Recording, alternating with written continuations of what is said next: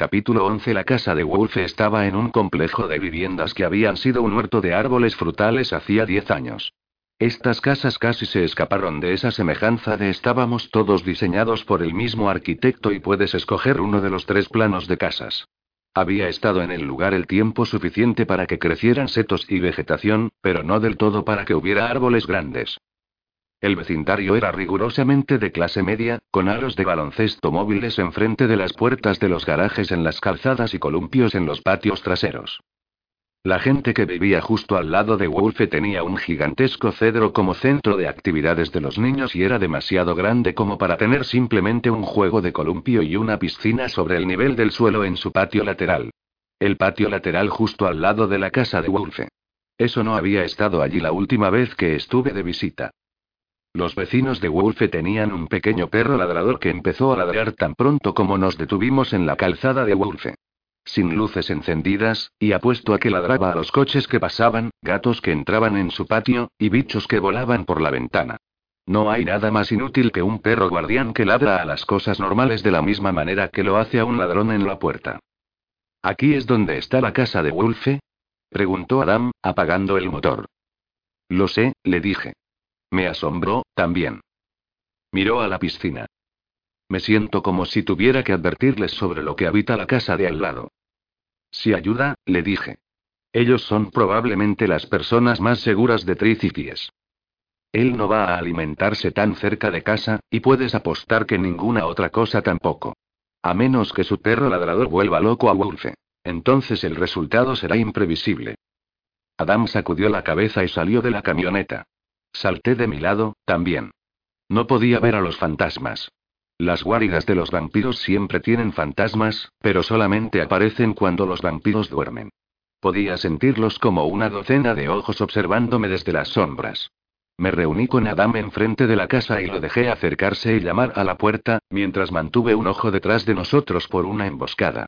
El hombre que abrió la puerta tenía una línea de grandes chupones en el cuello y no llevaba nada más que unos vaqueros.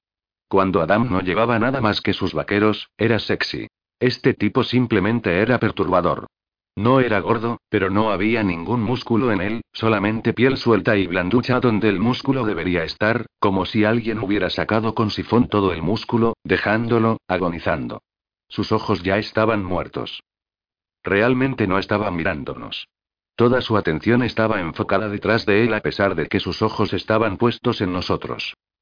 Mi amo dice que me sigan, nos dijo. Entramos a la casa. A pesar de que se veía muy limpia, el interior de la casa apestaba. Recordé eso de la primera vez que había estado aquí, pero fue peor de lo que recordaba, como si hubiera eliminado algo de eso de mis recuerdos. Mi nariz captó el olor del residuo de la sangre, la carne, las heces, la orina y el olor extraño de los órganos internos. Débilmente, pero penetrante, podía oler una esencia subyacente de algo en descomposición. Adam tomó la delantera, y yo lo seguí, mirando detrás de nosotros cuando pasé el porche. La oveja de Wolfe nos llevó a la cocina, donde fuimos sorprendidos por la vista de Wolfe acostado sobre una de esas mesas de cocina de cromo y de formica verde de los años 50. Había tres sillas a juego con la mesa. Dos estaban tiradas, y la tercera estaba metida donde le correspondía al lado de la mesa donde estaba la cabeza de Wolfe. Al igual que el tipo que nos acompañó, Wolfe estaba desnudo de cintura para arriba. Wolfe había estado cerca de los 15 años cuando lo convirtieron en un vampiro, lo suficientemente mayor como para insinuar el hombre al que nunca llegaría a ser. Sus costillas mostraban, y su piel era casi polvo blanco, una sombra más pálida que su pelo. La última vez que había visto a Wolfe, su pelo había estado alborotado, pero estaba más largo ahora, tal vez un par de centímetros de largo, y tenía... Yacía boca arriba, espalda ligeramente arqueada y los ojos cerrados. Un pie, calzado en una zapatilla de tenis converse de color púrpura, estaba sobre la mesa, con la rodilla levantada. La otra pierna estaba extendida, ese pie descalzo y posicionado como el de un bailarín de ballet. Se había pintado las uñas verdes, y hacía juego con el color de la formica de la mesa. No sabía si eso era a propósito o no. La luz sobre la mesa del comedor estaba encendida, y alguien había puesto bombillas de luz diurna en el plafón porque el tablero de la mesa se parecía más a una mesa de operaciones que a un lugar donde la gente podía sentarse y comer el desayuno. Wolfe, dijo Adam secamente. Eso es lo que hay para cenar. Sí. Dijo Ulfe, sentándose repentinamente con las piernas cruzadas, enfrentándonos. ¿Ves, Brillan? Te dije que él lo iba a entender. En realidad, usted dijo que ella lo entendería, amo, dijo el hombre que nos había traído. Wolfe lo miró pensativo. ¿Aún te permito opiniones? El hombre parpadeó hacia él. ¿Cuánto tiempo me has pertenecido, Brillan? Brillan había sido el nombre de mi padre adoptivo. Había un montón de gente nombrada Brillan. No debería molestarme tanto que compartieran un nombre, este hombre que era víctima de un vampiro y mi padre adoptivo. ¿Dos días? Brillan sonaba inseguro. Eso es correcto, dijo Wolfe. Te permito pensar hasta la tercera noche. ¿Qué sucede en la tercera noche, Brillan? El latido del corazón de Brillan se detuvo.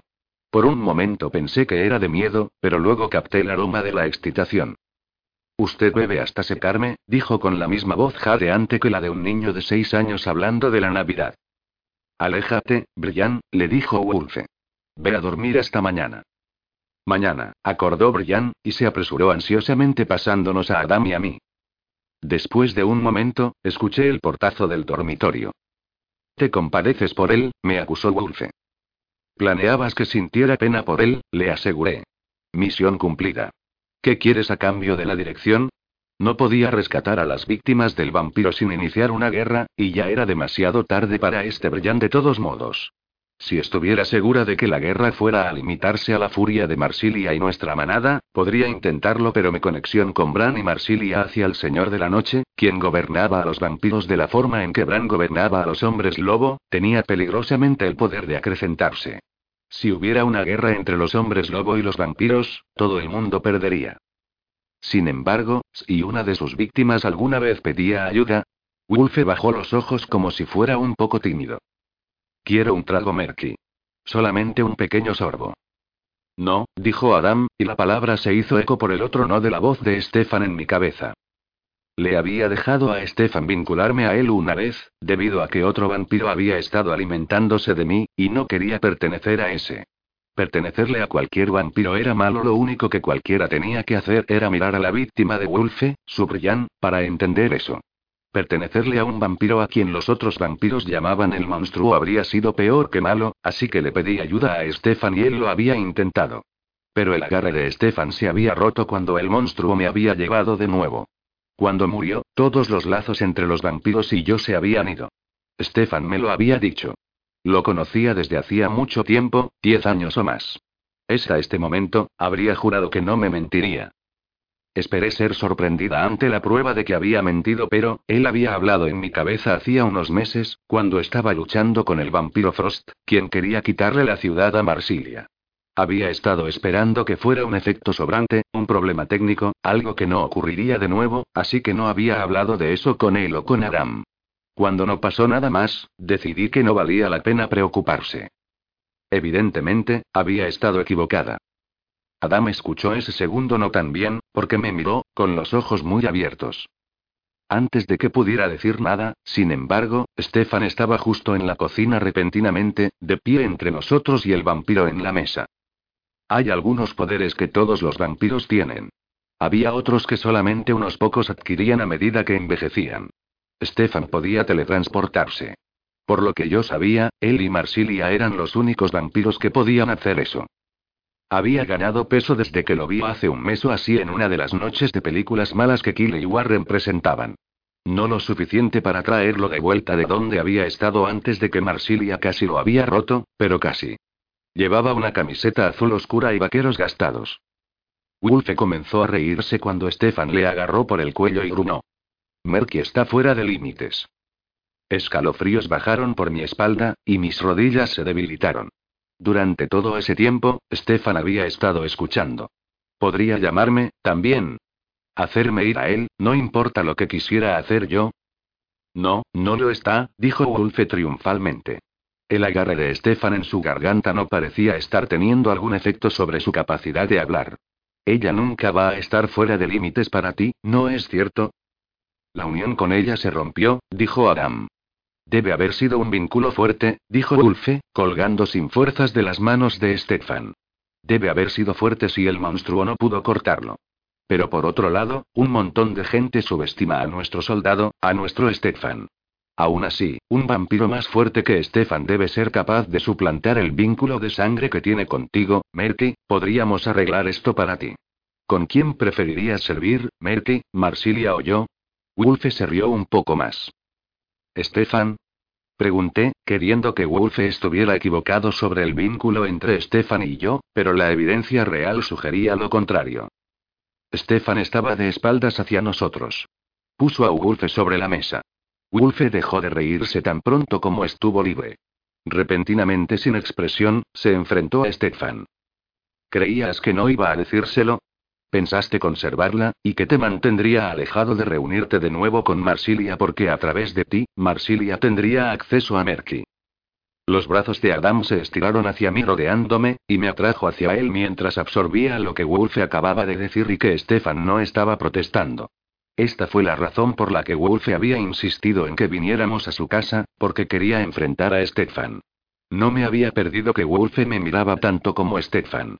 Él también había querido que atacara a Stefan por mentirme para dejar a Stefan sin nadie a quien recurrir, excepto Marsilia. No voy a traicionarla, susurró Stefan, mirando a Adam. Sabemos eso, dijo Ulfe, pero él me había estado mirando a mí, no a Stefan, cuando habló. Ulfe pensó que Stefan estaba hablando de Marsilia, pero los ojos de Stefan habían estado en Adam. Había estado hablando con Adam sobre mí. ¿Ves, Stefan?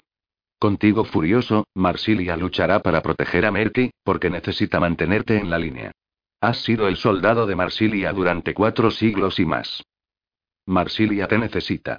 Has estado escondiendo tu vínculo secreto de la chica coyote. Ahora que lo sabe, no tienes nada más que ocultar. Marsilia dará su palabra de que no tocará el vínculo que compartes con Merky, no tratará de reclamarla para sí misma, no importa qué tan útil un domesticado caminante sea. No voy a correr ese riesgo, dijo Stefan. Levantó la cabeza y me miró a los ojos. Merky, dijo. Nunca digas que sí cuando Wolfe te pregunte si puede morderte. Abrirá puertas que no deseas abrir. Siento no haberte dicho que el vínculo de sangre entre nosotros no se había ido. No quería que lo supieras, porque sabía que fastidiaría este lazo entre nosotros. Si el monstruo no pudo cortarlo, entonces las posibilidades son buenas de que ni Wolfe ni Marsilia puedan hacerlo tampoco.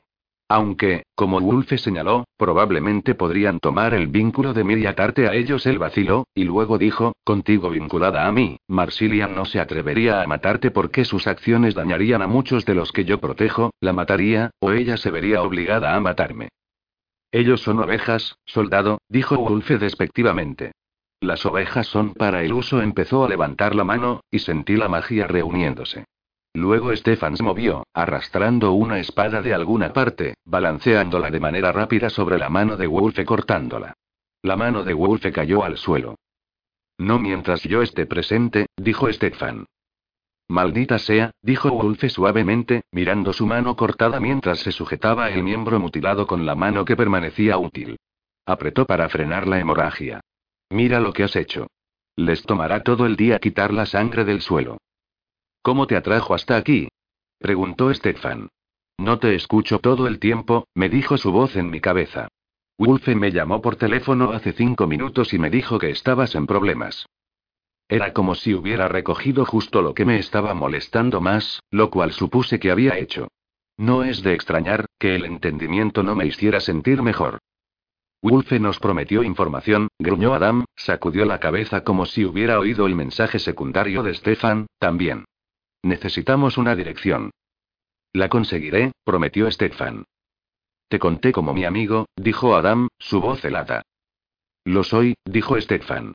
Hablaremos de esto más tarde. Sí, dijo Adam. Lo haremos. Hay una manera de cortar ese vínculo. No, dijo Stefan con tristeza. No. Simplemente me la habría llevado conmigo a estas alturas.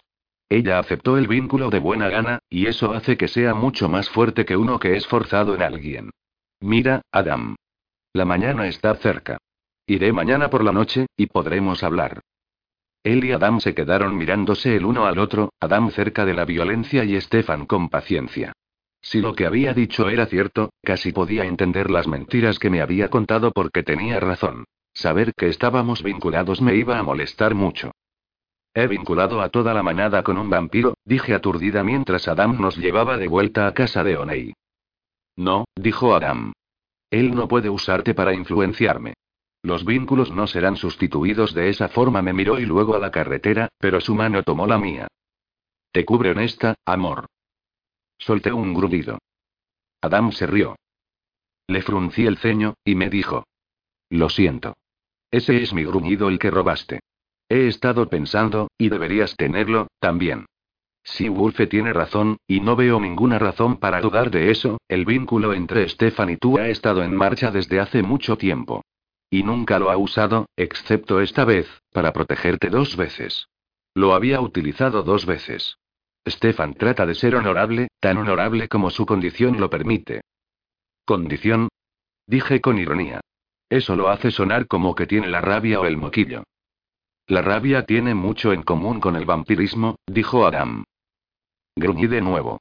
Estaba siendo demasiado casual acerca de todo este intercambio gruñón que él acababa de tener con Stefan. Tú lo sabías, le dije. Sabías que no se había ido. Adam se quedó callado, y luego dijo. Sí.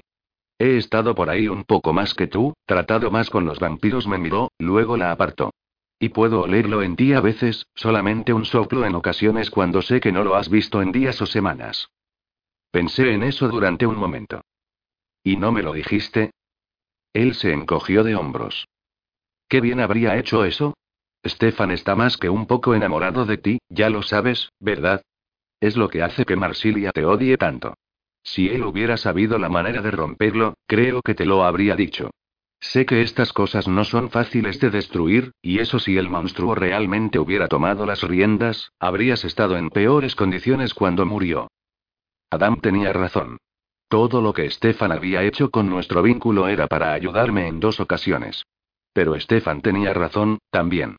Sabiendo que el vínculo estaba todavía allí.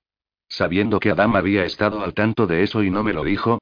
Eso me irritaba aún más. Nuestra abogada, la señora Trevelyan, quien nos había dicho que la llamáramos Henry, observaba el disco compacto que Adam le había entregado. Era de la cámara 2 del garaje y mostraba casi todo lo que había visto cuando Guayota había llegado de visita. También mostraba, para mi alivio, al perro cambiando a un hombre en el fondo mientras que Guayota y yo nos peleábamos. Lo observó de principio a fin, y su cara de póker fue impecable. Si no lo supiera, habría pensado que había visto peleas entre dioses volcánicos y mecánicas sobre una base diaria. Su asistente, una cosita joven radiante, tuvo que adquirir una máscara que pudiera cubrir su fascinación. Bien hecho, la asistente inhaló en el punto donde le pegué con el mango del mopa en la cabeza. Parecía más inquietante en la pantalla de lo que había sido en su momento. Supongo que había estado lo suficientemente preocupada por sobrevivir como para estar demasiado asqueada en aquel entonces. Cuando el disco terminó agregó. Usted ha hecho un montón de karate, ¿verdad? Eso parecía una escena eliminada de algún viejo espectáculo de artes marciales, antes de que aprendieran a hacer que los actores ralentizaran sus acciones para que el público pudiera ver lo que estaban haciendo. Henry Trevelyan se aclaró la garganta. Suavemente. Un rubor iluminó el rostro de su ayudante.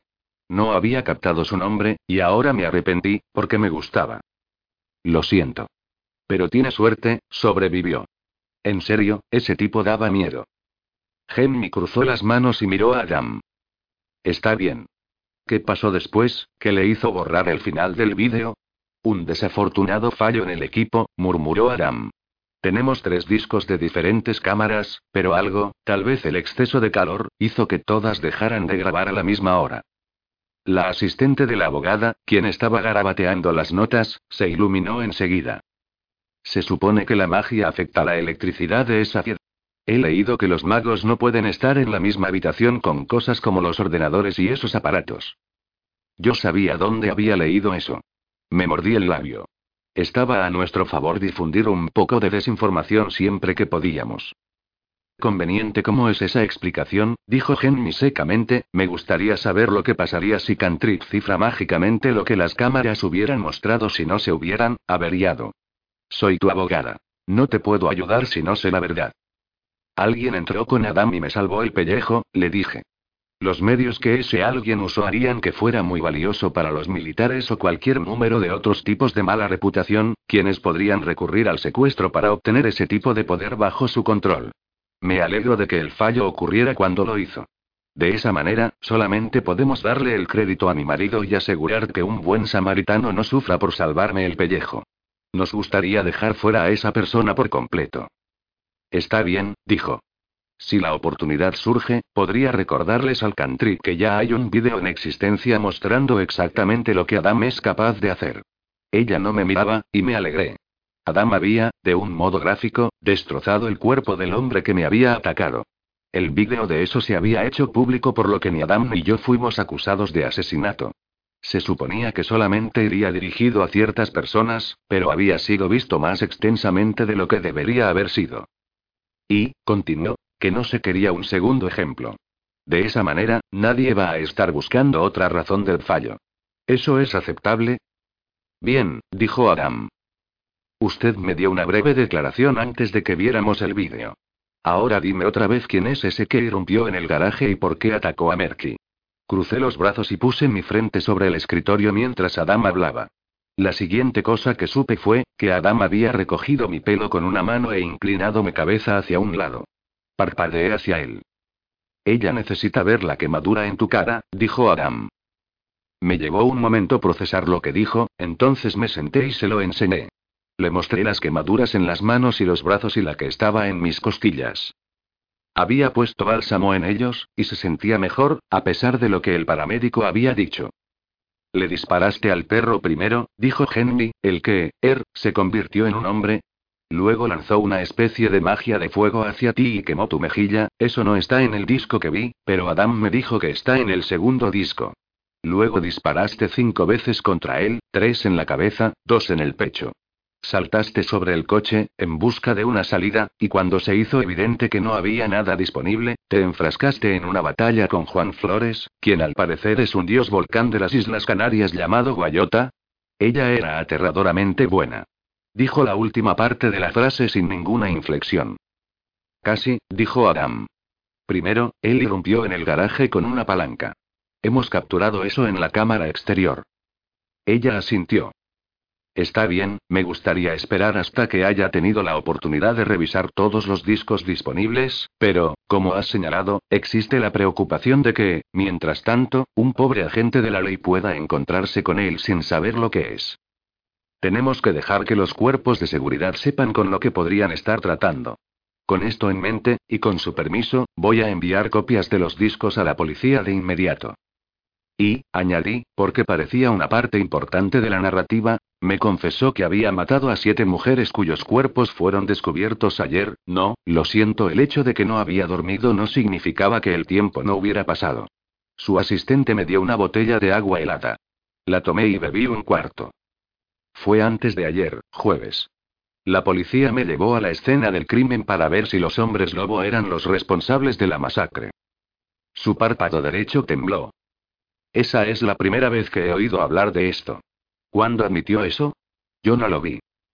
Ese es el problema en Finlay del que estaba hablando, le dije. Ella tomó una respiración profunda. Me hizo pasar por todo lo que sabía acerca de las siete mujeres y varios caballos y perros que Guayota había matado cerca del campo de heno en Finley. En algún momento, su ayudante se hizo cargo del interrogatorio, aunque no estoy segura de que se suponía que lo hiciera. ¿Quieres decir que todas las mujeres muertas se parecían a la ex esposa del señor Outman? Eso es, eso parece algo salido del libro de un generador de perfiles. Henry resopló su café, se limpió la nariz, y le dio a su asistente una mirada de reproche. Es posible que frenes el entusiasmo por la muerte de siete mujeres, Andrea. En realidad no es apropiado. Pobrecitas, dijo Andrea obedientemente. Pero esto es como estar en medio de un episodio de Criminal Minds. Hizo una pausa. Está bien. Eso es tonto. Lo siento. Pero la mayoría de nuestros casos son como, el hijo de alguien se emborrachó y golpeó una valla y quiere hacer las reparaciones, pero preferiría no perder su licencia de conducir. Los únicos asesinatos en los que hemos estado involucrados han sido de esos todo el mundo sabe quién lo hizo, y nuestro trabajo es conseguirle a nuestro cliente la sentencia más ligera posible, y estoy hablando demasiado. Ella parpadeó hacia nosotros. Es simplemente que me mudé aquí con la esperanza de poder tener la oportunidad de ver a un FAE, porque la reserva está justo en Walla Walla. Y aquí estoy hablando con un hombre lobo sobre un demonio de fuego que está matando gente y quemando edificios. Henry se tapó la boca, y cuando apartó la mano, su cara era severa. Ella en realidad es muy, muy buena en la corte. Su voz se hizo muy seca cuando dijo, no la reconocerías. Y, en caso de que se preocupen, nada sale de su boca en público que no quiera decir. Soy discreta, coincidió Andrea. Entonces, dijo Henry, en una forma de volvamos a los negocios, ¿quieres que establezca una reunión con Cantrip y la policía? Correcto, acordó Adam. Está bien. Estableceré algo para esta tarde, esperemos que aquí, pero probablemente sea en la comisaría de policía de Kennewick. Ella nos miró y sonrió. Mientras tanto, les sugiero unas pocas horas de sueño. Al final, nos registramos en un hotel. La casa de Oney se estaba llenando rápidamente con incluso más miembros de la manada mientras la historia de la última noche de pelea salía a la luz. Dormir allí durante el día estaba fuera de cuestión. Adam nos puso en el hotel más cercano al aeropuerto. La habitación estaba limpia y tranquila, y por las cuatro horas que estuvimos allí, fue perfecto para dormir. Bueno, después de recordar sacar el cartel de no molestar, y después de que se me pasara el temor cuando entró la segunda camarera, quien al parecer no supo leer el cartel. No estaba exactamente animada cuando nos despertamos para ir a nuestra cita de la tarde con Cantrip y la policía, haciendo una breve parada en el centro comercial para agarrar ropa limpia y apropiada. Al parecer, Cantrip seguía compitiendo por la posición y peleado con la policía local, por lo que la oficina de nuestro abogado era territorio neutral aceptable. Los agentes del Cantrip, Orton y Kent, nos estaban esperando, la presunción irradiaba de ambos. Henry y su asistente Andrea estaban allí junto con un hombre de pelo gris que estaba quedándose calvo y tan delgado y formado que debía haber hecho un verdadero esfuerzo en mantenerse en pie. Era difícil saber a ciencia cierta, pero pensaba que era unos 20 años mayor que nuestra abogada, lo cual lo pondría a finales de los 60 o principios de los 70. Su rostro parecía un poco familiar, e intercambió gestos corteses con Adam, así que supuse que era alguien de la empresa a quien Adam conocía. Henry no lo presentó más allá de su nombre, Larry Torbett. Henry nos dio una sonrisa pequeña y controlada. Sugiero que empecemos. Tengo los originales de tres discos del vídeo de la seguridad en el garaje de Merky de la noche en cuestión para ustedes, caballeros. Tengo copias para mis archivos y, por supuesto, ya he enviado copias a la policía también. El detective Willis me llamó para decirme que habían encontrado el vídeo revelador, pero que ellos, lamentablemente, llegarán tarde. La cámara exterior muestra claramente al señor Flores, quien es buscado en conexión con el asesinato y el incendio provocado en Eugene, irrumpiendo en el garaje con una barra de hierro después de las horas en que solamente la señora Aupman estaba dentro. Los otros dos son vistas desde dos cámaras diferentes en el garaje. Les mostraré una, la que muestra, más o menos, la opinión de la señora Aupman de los eventos. La última cámara muestra las acciones de la señora Aupman mejor. Tienen fecha y hora. Al final del vídeo, Orton parecía seriamente satisfecho y el agente más joven del cantrip, Kent, triunfante, presumiblemente porque cualquier altercado entre la esposa de un hombre lobo alfa y un demonio de fuego puso el caso en su jurisdicción. Bueno, dijo Larry Torbett, ¿no era eso algo que los agentes habían visto venir, Henry? Hay más, dijo. No hay sonido en esta grabación, y la señora Aupman tiene una gran cantidad de información pertinente que no es obvia. Señora Aupman, en este momento podría haber contado la historia de mi sueño, pero cuatro horas de siesta había quitado esa tentación. Le dije todo el asunto de principio a fin. Los agentes del cantrip no pidieron ninguna aclaración, lo que me molestaba. Solamente cuando terminé por completo los agentes del cantrip me provocaron. Señora Outman, dijo el agente Kent afablemente, sé que usted está en el registro de cualquier número de lugares que indica que no es un hombre lobo. Entrecerré los ojos hacia él. Eso es correcto. Toqueteó los discos. ¿Es humana? ¿Lo es usted? Pregunté.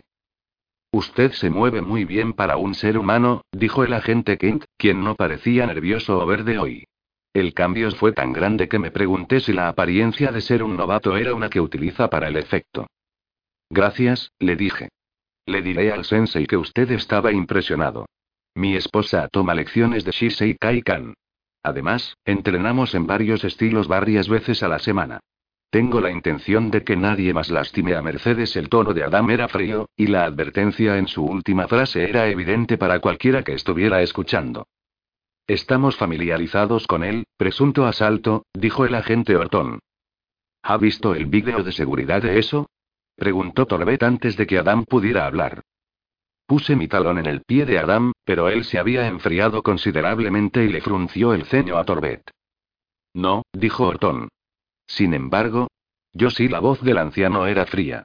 Les aseguro que el asalto se llevó a cabo, y el bastardo tuvo lo que se merecía. Fue agradable que estuviera de acuerdo en que se había producido un asalto, pero había alguien en el mundo que no me había visto ser atacada. Cualquier persona, excepto Orton, es decir.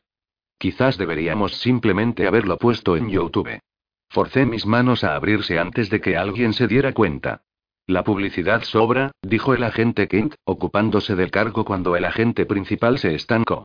Eso creemos, señora Outman, que no ha sido del todo explícita sobre si usted es o no humana. ¿Lo es usted? Le pregunté de nuevo. Debido a que mi nariz me dijo que él no lo era. Sí, dijo Kent, creyendo que decía la verdad. ¿Y usted, señora Outman? No, no lo eres, dijo Adam, intrigado. Su cabeza se inclinó y tomó una profunda respiración, así todo el mundo sabría qué sentido estaba usando para determinarlo. Fae. Aunque no eres un mestizo. Tal vez uno de tus padres. El agente Kent se limitó a mirarlo. Es posible que desee hablar con ellos y preguntarles, sugerí. ¿Tiene problemas con los metales? Tengo una alergia al níquel, dijo a la defensiva. Esto no se trata del agente Kent Thornton había tenido tiempo de recuperarse. Hemos determinado que la señora Outman es una amenaza potencial para la seguridad pública, y nos la llevaremos en calidad de sospechosa de asesinato quien tiene poderes sobrenaturales que la hacen demasiado peligrosa para ser encarcelada de la forma habitual. ¿Bajo qué autoridad? preguntó Henry. Bajo la ley de la humanidad que estableció la agencia para la que trabajo, señora Trevelyan, y las disposiciones de detención discrecional en la ley patriota. Podemos detener a la señora Outman indefinidamente como una posible terrorista. El tono de Orton fue petulante. No tenía miedo de que me llevaran. Pero estaba aterrorizada de lo que iba a hacer Adam para que no lo hicieran. Él, sin embargo, no estaba tenso en absoluto. Le fruncí el ceño. ¿Por qué no estaba molesto? ¿Está actuando por su cuenta, señor? preguntó Larry Torbett. Tengo mis órdenes, dijo Orton represivamente. Señora Outman, no nos van a dar ningún problema aquí, ¿verdad? No, le dije, sin dejar de mirar a mi marido, que parecía complacido. Pero yo no iría contando a los prisioneros antes de que estén seguros en su celda de detención. Larry Torbett me sonrió. Bien dicho, señora Outman. Señora Utman, usted debería saber que tengo en mi posesión la documentación de que a alguien en las altas esferas le gustaría un hombre lobo de mascota y no se opone al secuestro para lograr sus deseos. Cuán presuntuoso de su parte tratar de utilizar la ley para que pueda hacerlo. ¿Quién es su agente supervisor, agente Orton? Orton le frunció el ceño.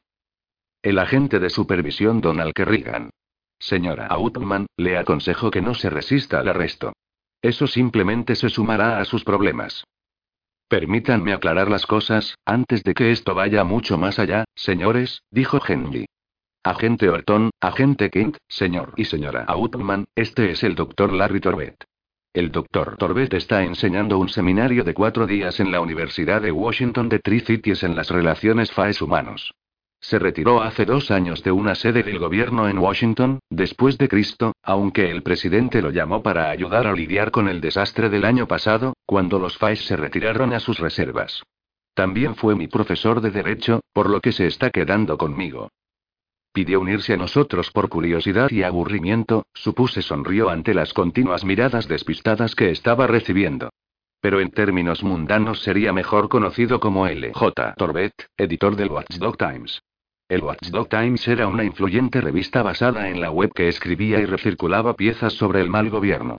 Recientemente, había manipulado el retiro forzoso de un juez del estado de Pensilvania atrapado dando severas sentencias de cárcel a cambio de sobornos de la Penitenciaría Estatal de Gestión Privada, y fue responsable del juicio muy publicitado de un funcionario federal, quien estaba pasando 10 años de cárcel en vez de la acogedora finca en las Bahamas que había pagado usando el dinero de los impuestos.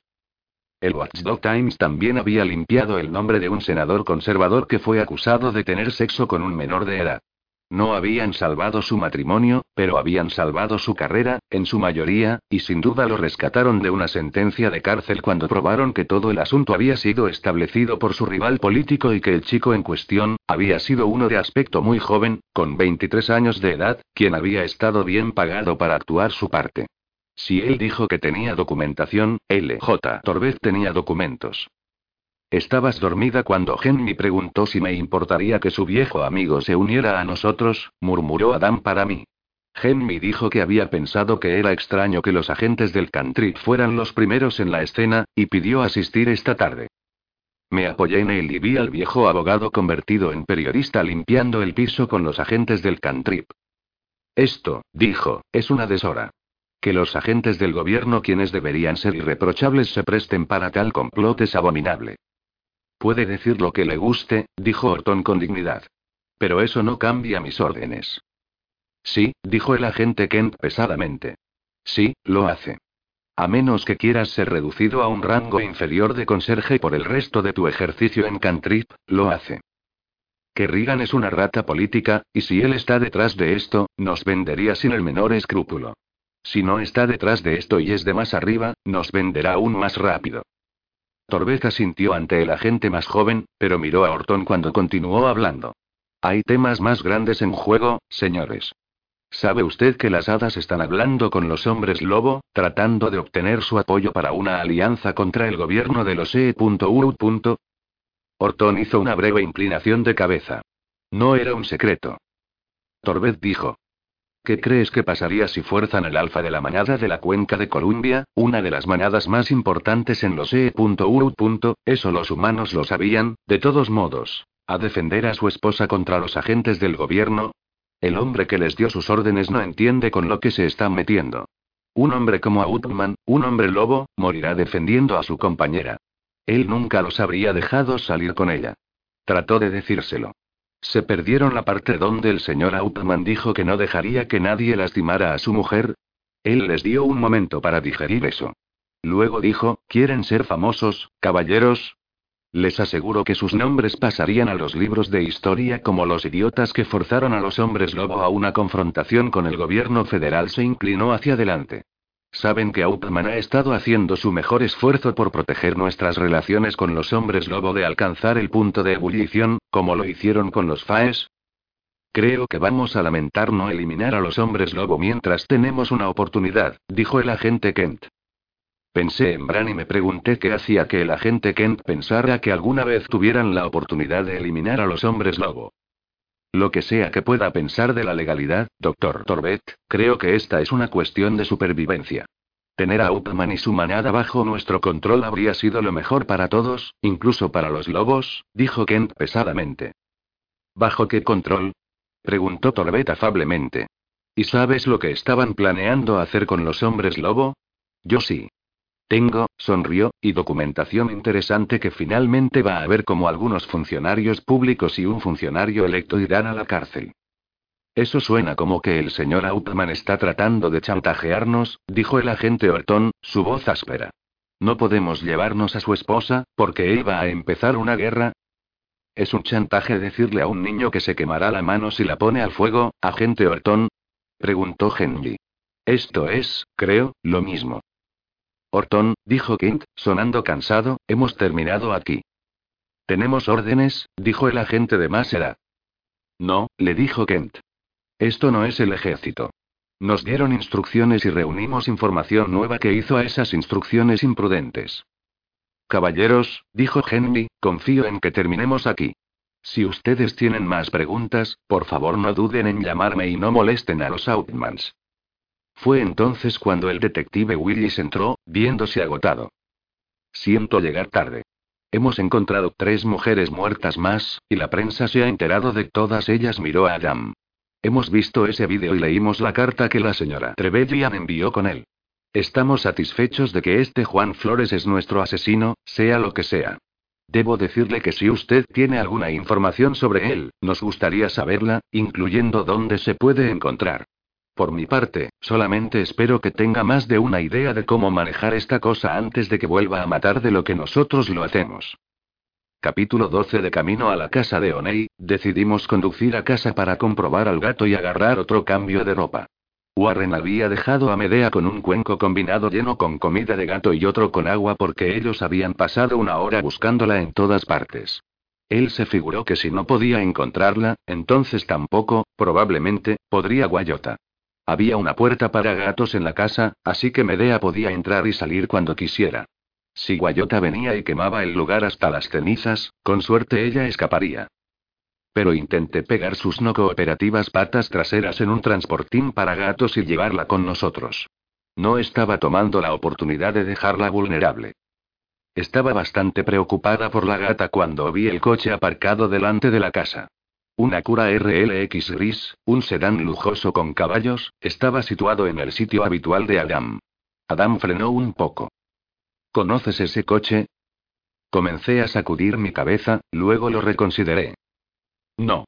Pero apuesto a que pertenece a Beauclaire. No vi lo que conducía, pero lo oí, y el RLX encaja con lo que oí. El SUV continuó en su habitual velocidad. Llega pronto, y tú dejaste el bastón en casa de Onei. Él puede seguirnos a casa de Onei. No le llevaré a casa de Onei, dijo Adam. Ya la hemos expuesto suficiente al mover a la manada allí. Bien. Podemos reunirnos con él en un lugar de su elección en una hora. Beauclaire estaba apoyado contra la puerta delantera, leyendo un libro. Una maltratada vieja copia de tres hombres en un bote. Había tenido que leerlo en la universidad. Dos veces. Ahora no podía recordar si me gustaba o no. Beauclaire levantó la mirada cuando llegamos. Déjame tratar con él, dijo Adam. Esta no era un diálogo de John Wayne de déjame tratar con la situación, señorita. Había un poco de papel de lija en la voz de Adam. Él aún estaba descontento de que el FAE invadiera su casa y le hiciera dormir por eso. Quería establecer el dominio. Sobre el hijo de Luke. Porque esa era realmente una idea inteligente. Mientras había estado procesándolo, Adam ya había salido del surf. Yo abrí mi puerta y salí, casi tropezando con el bastón que cayó en el suelo como si hubiera estado en el suf y lo hubiera pateado cuando salté fuera. Lo cual no había ocurrido, y no había hecho. Adam, dije. Tengo el bastón. Él paró a medio camino entre el suf y la casa. Me miró, y troté para mostrárselo. Beauclaire se enderezó, metió el libro en el bolsillo de la chaqueta del traje, donde no resaltaba. O él había usado glamour, o el traje era tan caro como parecía. Adam puso una mano en mi espalda cuando pasé junto a él en una solicitud no hablada, así que paré cerca de él. Beauclaire bajó las escaleras hacia nosotros, sus movimientos tan elegantes que me pregunté cómo había pasado durante años como humano. Él casi no puso atención ni en Adam ni en mí. Sus ojos estaban fijos en el bastón. No podía decir qué sentía él por el bastón, y esperaba hacerlo. Esperaba que fuera, algo más descifrable. Él paró a varios pasos de distancia y por primera vez nos miró. Miró a Adam. No me disculparé por entrar en su casa y hacerla recuperar el bastón de mi padre, dijo él. Era necesario. Sí, dijo Adam, si hubiera venido a mi casa y llamado a la puerta, Merky aún habría hecho cualquier cosa que pudiera hacer para encontrar a Coyote y conseguir devolverle el bastón. Tiene, como el hijo de Lud, un reclamo sobre el artefacto. Si hubiera hecho eso, el asunto habría sido incluso entre nosotros. No, dijo Beauclaire. Le debería algo por el servicio que me ha dado. No le deberé nada a un humano por nada. Sustituye falso estiércol de sapo por humano, y él podría haberlo dicho de la misma manera. Ni mi compañera ni yo, hablando estrictamente, somos humanos, dijo Adam. Pero usted ha hecho sus elecciones. Y también las consecuencias seguirán a su debido tiempo. Beauclaire se inclinó sin bajar la mirada o perder la mirada de Adam. Su reverencia era casi japonesa en todas las cosas que decía y no decía. Acepto que habrá problemas entre nosotros, aunque no los buscaré más de lo que ya he hecho. Molesté tu paz deliberadamente, y las consecuencias están sobre mi cabeza. Era una larga conversación para un gesto tan simple. Levanté el bastón. Aquí. Coyote dijo que le enseñó unas pocas cosas. Beauclaire me miró. No conozco a Coyote, dijo él. Quizás tenga que remediar eso. Los labios de Adam se curvaron con satisfacción. Yo apostaría, dijo él. Beauclaire, quien aún no había alcanzado el bastón, estrechó sus ojos a mi compañero. Oh. Nunca consigues lo suficiente de lo que esperas de Coyote, le dije. Él fue asombrosamente útil esta vez, así que espero que algo horrible nos ocurra en un futuro cercano. Desearía no haber dicho eso tan pronto como las palabras dejaron mi boca. Ya sabía que algo horrible se acercaba. Contoneé el bastón. ¿Tomaría esto ya? Por tu libre albedrío, dijo él. Giré mis ojos cuando repetí la frase. Por mi libre albedrío, le doy este bastón, y seguí, aunque ese era el final de la habitual frase que había dicho cada vez que había intentado dar el bastón a un Fae, fabricado por Luke, que despertó a un hombre roble, y cambió con sangre, cambió con muerte, cambió con espíritu. Los cambios vienen de todas las cosas hasta el cambio más grande, el cual es la muerte. Esto se lo confío a su cuidado. Intenté pretender que no había intentado decir todo eso desde muy al principio, intenté ignorar la manera en la que el bastón estaba más caliente de lo que debería estar en mis manos y sentí casi ansiedad, como si quisiera ir con el hijo de Luke. Adam sabía que estaba actuando, podía decirlo porque la presión de su mano en mi espalda cambió. Más que una mirada afilada, Beauclaire no pareció haber oído nada de lo que no esperaba. Deseé saber si había sido el bastón o Coyote quien había puesto esas palabras en mi boca. Podría incluso haber sido Stefan, por todo lo que sabía, pero él debería estar durmiendo, y no había soñado como algo que él hubiera dicho. Beauclaire tomó el bastón, cerró sus ojos, y frunció el ceño hacia este. Este es falso. No, dije. Coyote podría haberme pasado un bastón falso, aunque eso no estaba bien en su carácter. Pero un bastón falso se habría mantenido a salvo en casa de Onei, metido dentro de la habitación cerrada en el granero, donde lo había dejado. El enfado aumentó en su cara, y me tiró el bastón. No había querido hacerme daño porque no lo tiró como un arma. Probablemente podría haberlo atrapado, pero Adam lo atrapó en su lugar. ¿Está insinuando que le estamos mintiendo? preguntó Adam gentilmente. Él giraba el bastón como un garrote. Puse una mano en la suya y dejé quieto el bastón. Gracias, le dije cuando él me dejó detenerle. El bastón ha estado un poco demasiado feliz de hacer daño a la gente últimamente. Él succionó una respiración cuando lo tomé de sus manos, luego él las abrió y las cerró un par de veces.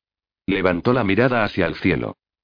Unos pocos días más hasta la luna llena, me dijo. Los hombres lobo estaban nerviosos alrededor del momento de la luna. Más nerviosos, de todas llenas. No podía evitar preguntarme si el bastón no había ayudado a su enfado solo un poco. Señor Beauclaire, dije. Este es el bastón que Coyote me dio después de mostrarle cómo esconderse mejor. Lo dejé esta mañana a salvo, encerrado en un lugar a millas de distancia de aquí. Acaba de caer de mi sub justo ahora. Se lo entregué otra vez, pero no creía que este no estuviera tan feliz de ir con él como lo había estado antes. Se sentía rechazado. Malhumorado. Compórtate, le dije. Adam me miró. Beauclaire lo giró alrededor de sus manos, sintiendo el pomo plateado, luego recorriendo sus manos sobre el bastón en sí mismo. Medio cerró sus ojos y lo hizo otra vez. Él les dio otra de sus miradas indescifrables. Le dije que no me disculparía, pero eso fue antes de rechazar el precio de enviarla a conseguirlo. Este es el bastón de mi padre, aunque ha cambiado desde la última vez que lo sujeté hace mil años, más o menos. No esperaba que lo hiciera. Su pequeña magia tiende a ser más estable que las grandes, los cuales se han mostrado, llegados a este punto, a ser más adaptables. Él encontró mis ojos. Mercedes Atena Thompson. Outman, añadió Adam. Hauptmann. Me disculpo por mi desconfianza. Me disculpo por no reconocer la verdad de lo que me dijo. Me disculpo por no escuchar. Él paró, miró al bastón otra vez, y su ceja se levantó, casi como si le hubiera dicho algo. Él me dio una sonrisa débil e irónica.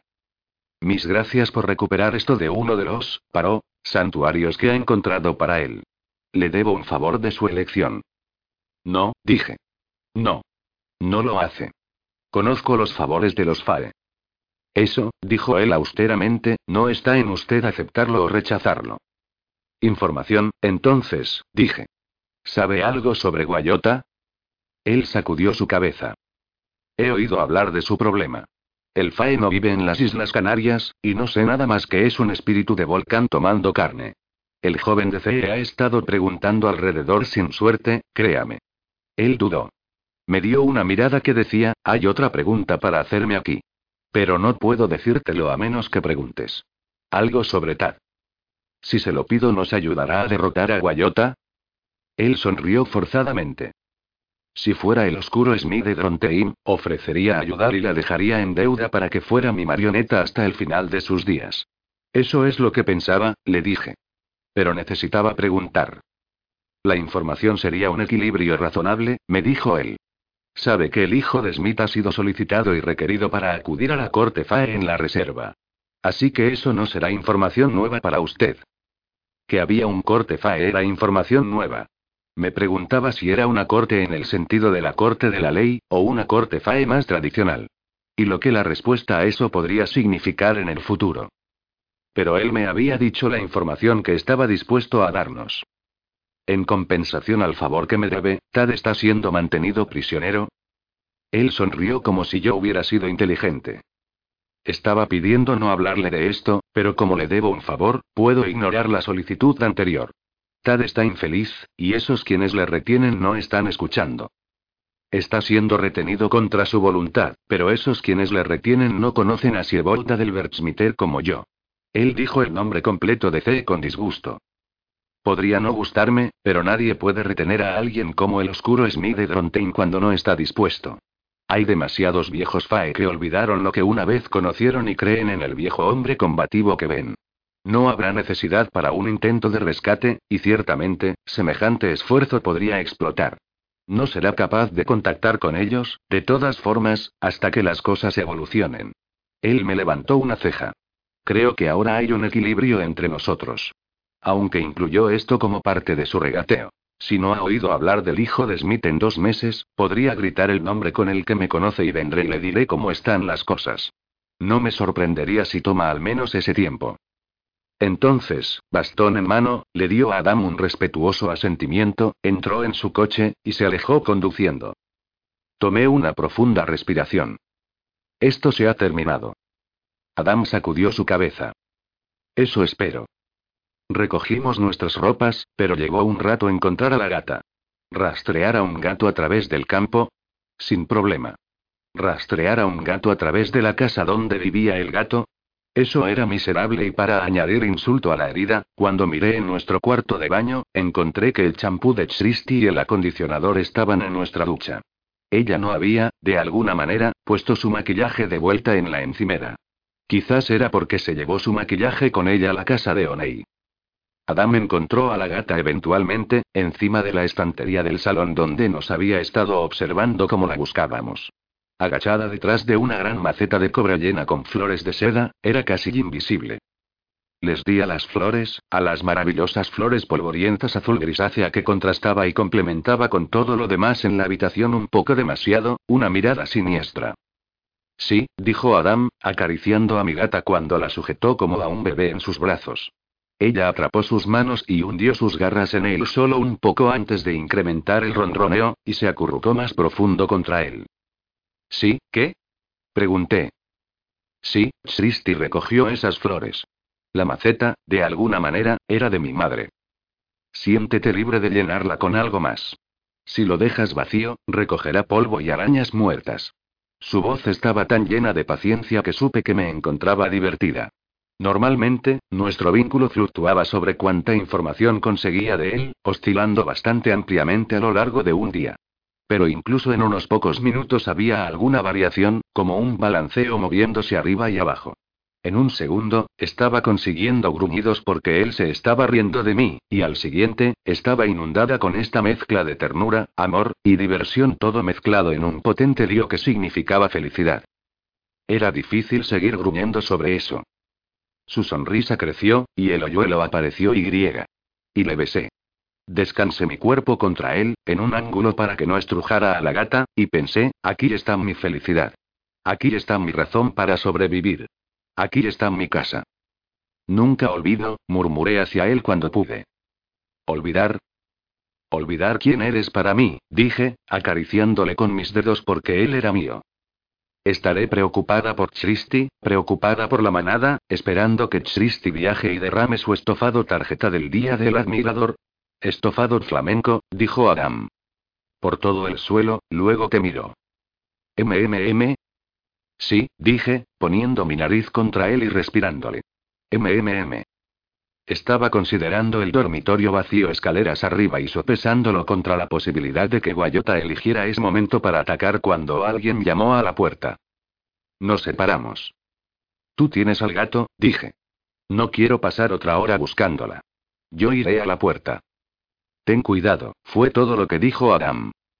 Comprobé a través de la mirilla, cuidadosamente, porque vi una película en la noche para películas malas donde alguien había sido asesinado porque había puesto su ojo en la mirilla, y el tipo malo había metido una espada a través del agujero y en el ojo de la víctima. Habíamos detenido la película para discutir si era o no posible hacerlo y permaneceré para siempre marcada por la escena. Era Rachel, una de las chicas del rebaño de Stefan, una de sus ovejas. Stefan era más gentil con la gente de la que se alimentaba que los otros vampiros con los que había entrado en contacto. Él encontraba a gente rota o a gente que necesitaba algo de él para que el intercambio su sangre y el curso de sus vidas para lo que un vampiro pudiera proporcionarles fuera, si no regular, un poco más equilibrado. Muchos miembros del rebaño de un vampiro morían lentamente, pero la gente de Stefan, mayoritariamente, prosperaban bajo su cuidado. O lo hacían hasta que Marsilia se les había presentado. Abrí la puerta. A Rachel, le gustaba Stefan, había ganado un poco de peso otra vez. No parecía como una adicta al crack ya, pero no parecía realmente saludable, tampoco. Su piel estaba pálida, y había sombras en sus ojos. Ella tampoco parecía joven y tenía alrededor de la edad de Jessie. Pero estaba de vuelta en su traje gótico, camisa de encaje negro, pantalones negros, y largos guantes negros que disfrazaban los dos dedos que Marsilia o Wolfe habían cortado de su mano derecha. Hey, Merky, dijo ella.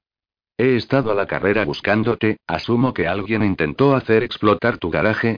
Me fui sobre el mediodía, para hacer las compras y unos pocos recados, y decidí intentarlo otra vez antes de ir a casa. Esto es para ti. Ella me entregó un sobre con mi nombre en una elegante escritura. La abrí y encontró una arrugada tarjeta con una dirección. 21.980 Arbor Landing Road, Pasco. Y, bajo la dirección, la misma escritura florida. Lo siento. Oh, hola, guapo, ronroneó Rachel. Hombre con gato es una de mis fantasías. No levanté la mirada. Está pillado, Rachel, lo siento. Es menor de edad, Adam, y griega. Tú estás tomado. Rachel, este es mi marido, Adam. Adam, esta es de Stefan, su que.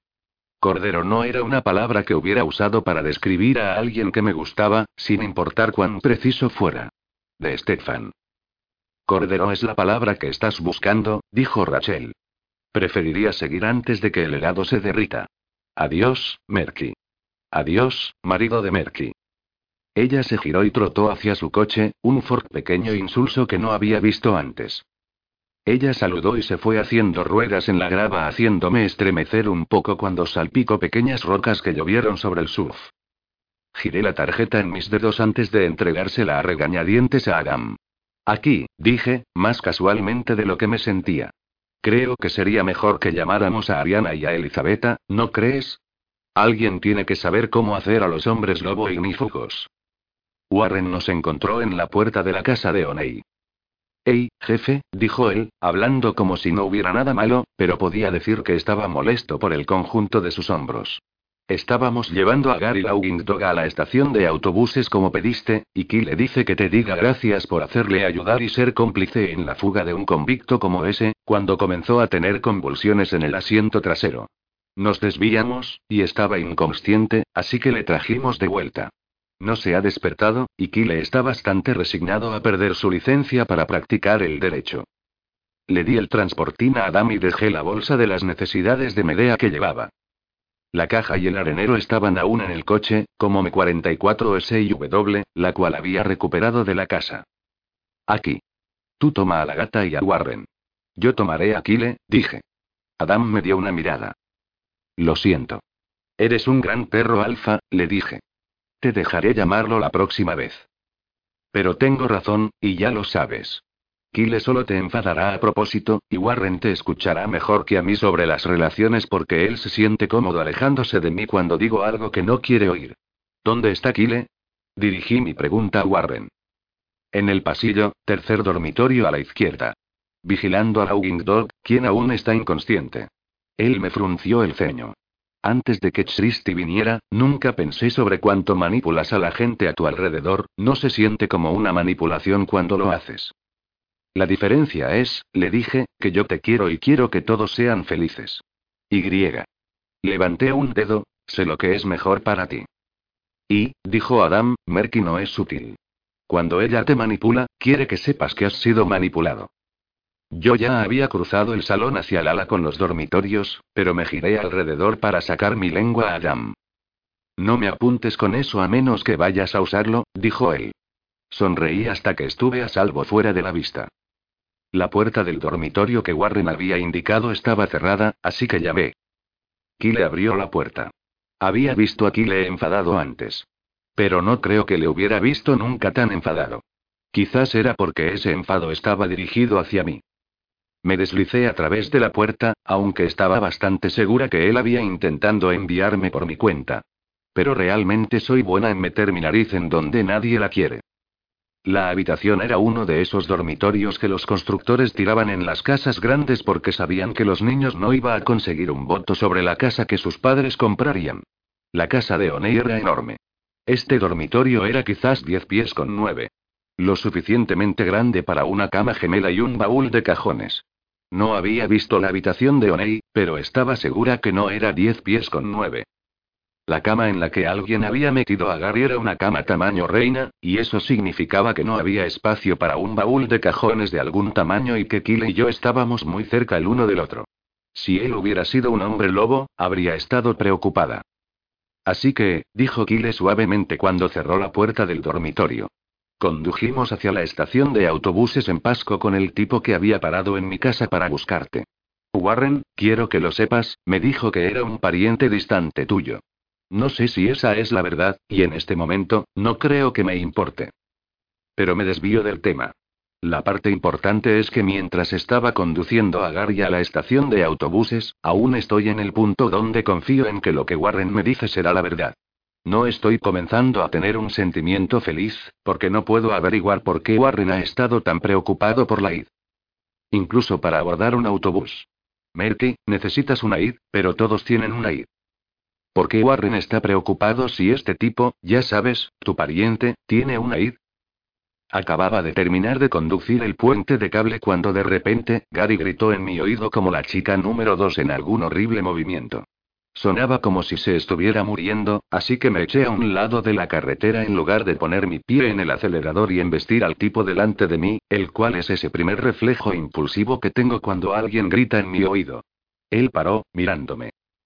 Me imaginaba que solo una persona estúpida diría algo hasta que se quedara sin aire en todo el camino, así que me quedé tranquila e intenté parecer simpática. Los pies de Kyle golpeaban un rápido ritmo cuando esperó a que respondiera. Finalmente, dijo. Warren salió y abrió la puerta trasera como si no estuviera sorprendido. Como si él esperase que Gary Laughing Dog, mordió el nombre de Gary con especial énfasis, separando el apellido hasta que el Laughing y el Dog realmente fueron dos palabras separadas, rompiera de gritar en cualquier momento. Warren se quitó su cinturón y lo empujó entre los dientes de Gary porque, Merky, este pariente tuyo que intentábamos empujar en un autobús estaba teniendo un gran ataque. Así que aquí estoy, preocupado sobre el tipo de persona con el que estoy asociado, quien está cruelmente tirando a un pariente en un autobús, quien ha tenido un gran ataque tan a menudo que mi compañero no se ha sorprendido por ello, cuando mi cerebro comprendió lo que el presentador en la radio estaba anunciando. ¿Puedes imaginar mi asombro de que Gary Laughing Dog escapó del centro correccional de Coyote Ridge? Todo este tiempo cuando creía que estaba escoltando a tu pariente, realmente he estado dando asilo a un convicto fugado. Él esperó otra vez, pero yo no era tan tonta. Se balanceó hacia adelante como si quisiera pasear, pero no había suficiente espacio. Explotó todo sobre mi compañero porque es instantáneamente obvio para mí que tú y Adam sabéis de dónde había venido, porque había hablado con él antes de que viniera a mi casa. Imagina mi sorpresa cuando averiguo que Warren lo había sabido, también. Soy el único que se le ha dejado fuera de ahí, este tipo es un convicto fugado conocido aquí es cuando podría haber hablado, después de que él enunciara su problema, pero él no paró de hablar para que pudiera explicarme. Le dije a Warren cuando me mintió sobre lo que era que no me gustan las mentiras, dijo él. Los mentirosos no pueden ser de confianza. Él me dijo que nunca me mentiría otra vez. Paró de hablar entonces, pero yo no tenía palabras. Me había olvidado. Había olvidado cuánto odiaba las mentiras. ¿Cómo podía haberme olvidado, cuando él y Warren habían roto por eso? No porque Warren fuera un hombre lobo, sino porque Warren no le dijo a Kyle lo que era. Habían conseguido volver juntos, pero había sido duro. Gary movió su brazo sobre sus ojos. Trama, trama, trama, susurró él. Cállate, dije bruscamente. Warren y Kyle iban a romper, y era por mi culpa. Deja de gritar mientras estás en la habitación con el tipo con una migraña, me dijo Gary. Mira, Kide. Te comprendo. Hemos estado intentando mantener toda la cosa esa del prisionero fugado lejos de ti, para darte una negación plausible, pero eso obviamente se ha terminado. Vas a llamar a la policía y les dejarás saber que me encontraste, y yo iré tranquilamente. Tú mantendrás tu licencia, porque les llamaste tan pronto como lo averiguaste, y todos ellos te respaldarán en eso. Pero si lo haces, tienes que saber que eso significa que Warren y Adam morirán. Todo el cuerpo de Kyle se giró para enfrentar al hombre en la cama. ¿Qué? Si no estoy aquí cuando la manada se enfrente a Guayota, dijo Gary, muy lenta y claramente como hace la gente cuando están hablando a los jóvenes o a gente que no hablan inglés, entonces Guayota gana y mata a todos los lobos. Sobre esto es esta última visión. Él apartó su brazo de sus ojos y me miró fijamente. Deja que esto sea una lección para ti, cachorra. No trates con Coyote. Él te fastidiará todo el tiempo.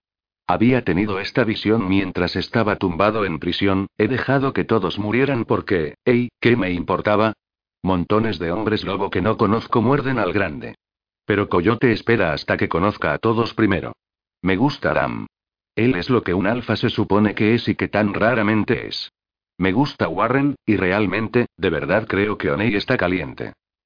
No puedo solo volver a prisión, sin importar cuán a salvo esté de Coyote, y dejar que todos mueran. ¿Coyote? preguntó Kide. Él me miró y frunció el ceño. Querido viejo papá, dijo Gary. Mío y de ella. Así es como estamos relacionados. Mío no, dije bruscamente. Mi padre fue Joe Viejo Coyote quien montaba toros y fue asesinado por vampiros. Los vampiros le asesinaron y lo hicieron parecer un accidente de coche. Si mi padre fuera coyote, entonces él abandonó a mi madre cuando ella tenía 16 años y estaba embarazada. Si coyote fuera mi padre le tendría que cazar y matar. Mi padre era Joe Viejo Coyote, quien murió en la carretera en medio de ninguna parte en Montana antes de que yo naciera. Él no sabía que solo era una cáscara que Coyote llevaba porque Coyote se había aburrido. Él no nos habría dejado si hubiera tenido una elección. Después de que muriera, mi madre tuvo que dejarme con los hombres lobo porque no sabía qué hacer conmigo y porque era demasiado joven para trabajar en trabajos a tiempo completo. Así que me había dejado. Y yo crecí como un bicho raro, así que solo podía tratar con eso. Yo era feliz. Mi madre era feliz. Y mi padre estaba muerto. Y si mi padre era Joe viejo coyote, no tendría que matarle. Tanto Gary como Kyle me estaban mirando extrañamente, y me di cuenta que debía haber dicho todo eso en alto. Me aclaré la garganta. Así que, sí, problemas de papá. Andos, Kyle. Gary estaba en prisión porque Coyote se las arregló para facilitar su ruptura de la ley, entonces le dejó para que fuera atrapado por la policía. Miré a Gary. Ya sabes, si quisieras ser realmente paranoico, podrías considerar que Coyote no estaría excitado por tener a Guayota aquí, en el patio de Coyote. Podrías pensar que quizás estabas en prisión para que estuvieras en alguna parte que pudiera encontrarte cuando necesitara preguntar a alguien cómo conseguir ponerme en contacto con Coyote. Él cerró sus ojos y asintió. He tenido el mismo pensamiento. Pero no viniste a encontrarme porque algún fae quería el bastón que le diste a Coyote, él tendría que haberle manipulado, también. Me dejé caer en el suelo porque eso era bastante posible. Aquí había estado quejándome sobre las manipulaciones de Christi. Pero ella estaba en una liga menor al lado de Coyote. Eso no llevaría mucho, ¿verdad? Reflexioné. Beauclaire no está encariñado con los humanos. Y aquí está uno de los artefactos de su padre en manos de una humana a pesar de que todos los Fae habían intentado tomarlo de ella. Estoy segura que Coyote conoce a unos pocos Faes quienes podrían susurrar en el oído de Beauclaire. Miré a Gary. Dime que solo estoy siendo paranoica. Lo que tienes que preguntarte es esto, dijo Gary. ¿Es a Guayota lo que quiere Coyote desgarrar del mundo, o a nosotros? Puedo decirte que a él no le importa si morimos. La muerte no significa lo mismo para él como para nosotros. Posiblemente es un examen de fuerza. Sobrevivir es uno de esos círculos viciosos. Si vives a través de uno de los juegos de coyote, le complace porque entonces puede empujarte en uno que es más peligroso. En segundo pensamiento, él abrió sus ojos y miró a Kile, por favor, llama a los policías. ¿Por qué estabas en prisión? preguntó Kile. ¿En serio? ¿Sabes cuánta gente culpable está en prisión? Ninguna. La voz de Gary se elevó para imitar la voz de una mujer. Honestamente. No le maté. Él se cayó en mi cuchillo. Diez veces. Vi Chicago, dijo Kide. No me mentirías porque Merky puede decir si mientes. Y soy abogado, y, recientes circunstancias a un lado, soy bastante bueno en oír las mentiras, también. Gary le miró atentamente durante un momento, luego se encogió de hombros, dejando que la tensión en su cuerpo se alejara. Adivino que eso no me importa. Podría decirte que me emborraché, robé un coche, aunque estoy bastante seguro que fue Coyote, pero estaba borracho, así que quién sabe. Entonces robé cuatro cajas de escoces de dos mil dólares, estoy bastante seguro que podría haber sido Coyote, también, pero todo lo que recuerdo es observarle abrir una de las botellas. Finalmente, aparqué el coche delante de la estación de policía y me desmayé en el asiento trasero con todo excepto una de las botellas de escocés hasta que la policía me encontró a la mañana siguiente. Que estoy seguro que fue Coyote. Si te digo todo eso, sería cierto. Miró a Kile, sus ojos estrechos en una manera que me dijo que su cabeza aún estaba herida. De cualquier forma, la verdadera razón por la que fui a prisión fue porque unos pocos meses antes de despertarme delante de la estación de policía, dormí con la esposa del hombre que llegaba tarde a mi revisión de estado como abogado. No sabía que él sabía que dormí con su esposa hasta después de tener mi sentencia, cuando otro de sus clientes estuvo feliz de contármelo. Gary cerró sus ojos. Que el coche que robamos era un coche de policía no ayudaba. Gary rió, se estremeció, luego dijo. La parte divertida es que no he tenido un trago de alcohol desde que estuve borracho cinco días en 1917 y desperté para encontrar que era voluntario en el ejército. Él sonrió y movió su brazo de vuelta sobre sus ojos. No es seguro, ya ves, emborracharte cuando Coyote podría estar observando.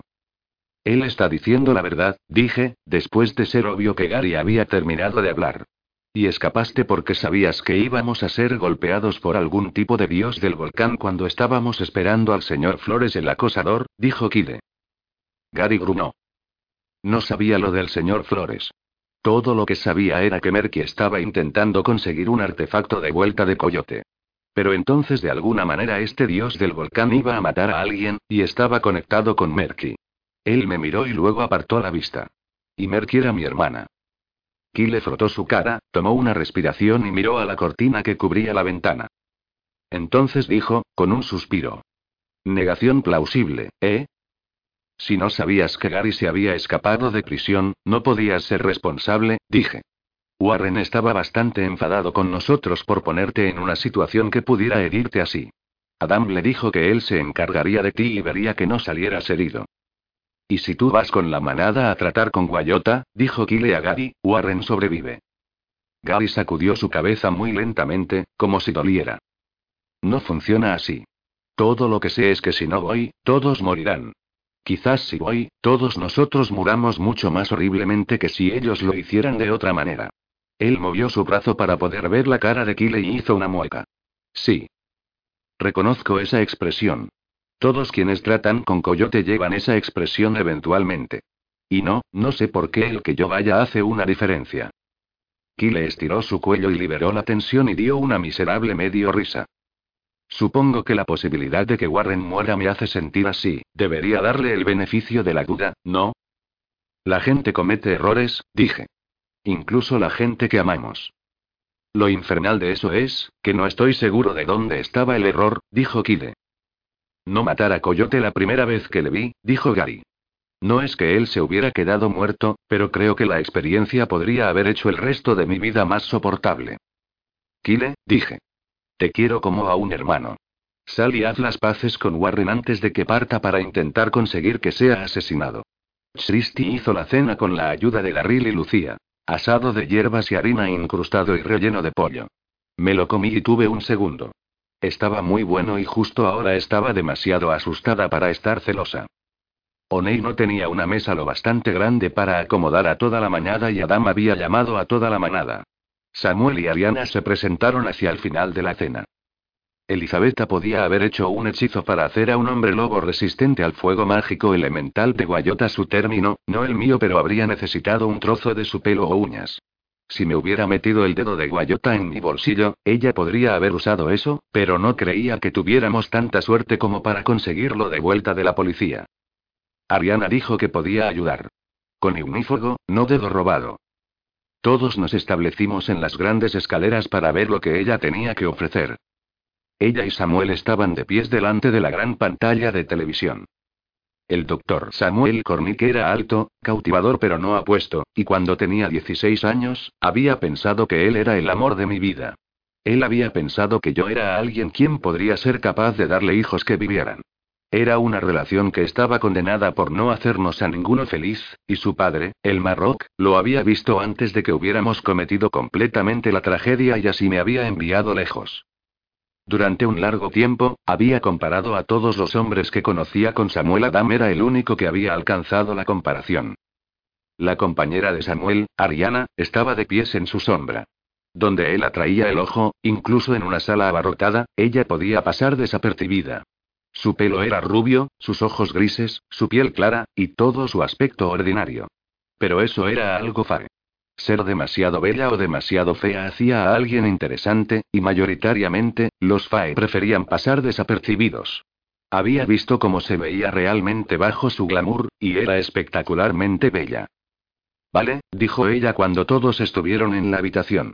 Ella sujetaba la mano de Samuel con una fuerza que la dejaba los nudillos blancos porque tenía miedo de nosotros, de todos nosotros. Decir que tenía una fobia canina era una sutileza magistral.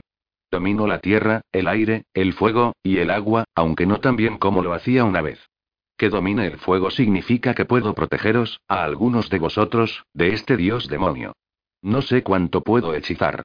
Creo que es improbable que pueda hacerlo con más de diez, pero probablemente al menos cinco. Adam, deberías recoger a los que necesites para llevar contigo que sean más útiles en la batalla. Adam asintió y se puso de pies, pero antes de que pudiera hablar, Samuel dijo. Yo voy, y ella ya ha intentado lanzar el hechizo sobre mí. Adam le dio una mirada. Esta no es mi manada, dijo Samuel al comentario no pronunciado de Adam. Pero Merky es parte de mi familia por mi elección, y eso te hace, por extensión, mi hermano por matrimonio. Yo voy. No tienes elección. Así que el miedo que había visto en los ojos de Ariana no había sido solo porque estaba en una sala llena de hombres lobo. Adam dijo. No lo habría pedido, pero me alegro mucho de tenerte a nuestro lado. Entonces él miró alrededor de la sala, su mirada tocando a cada uno de nosotros cuando habló. Guayota es nuestro enemigo. Él no es nuestro enemigo porque le hizo daño a uno de los nuestros, aunque lo hizo. No es nuestro enemigo porque viola nuestro territorio, aunque eso también es cierto.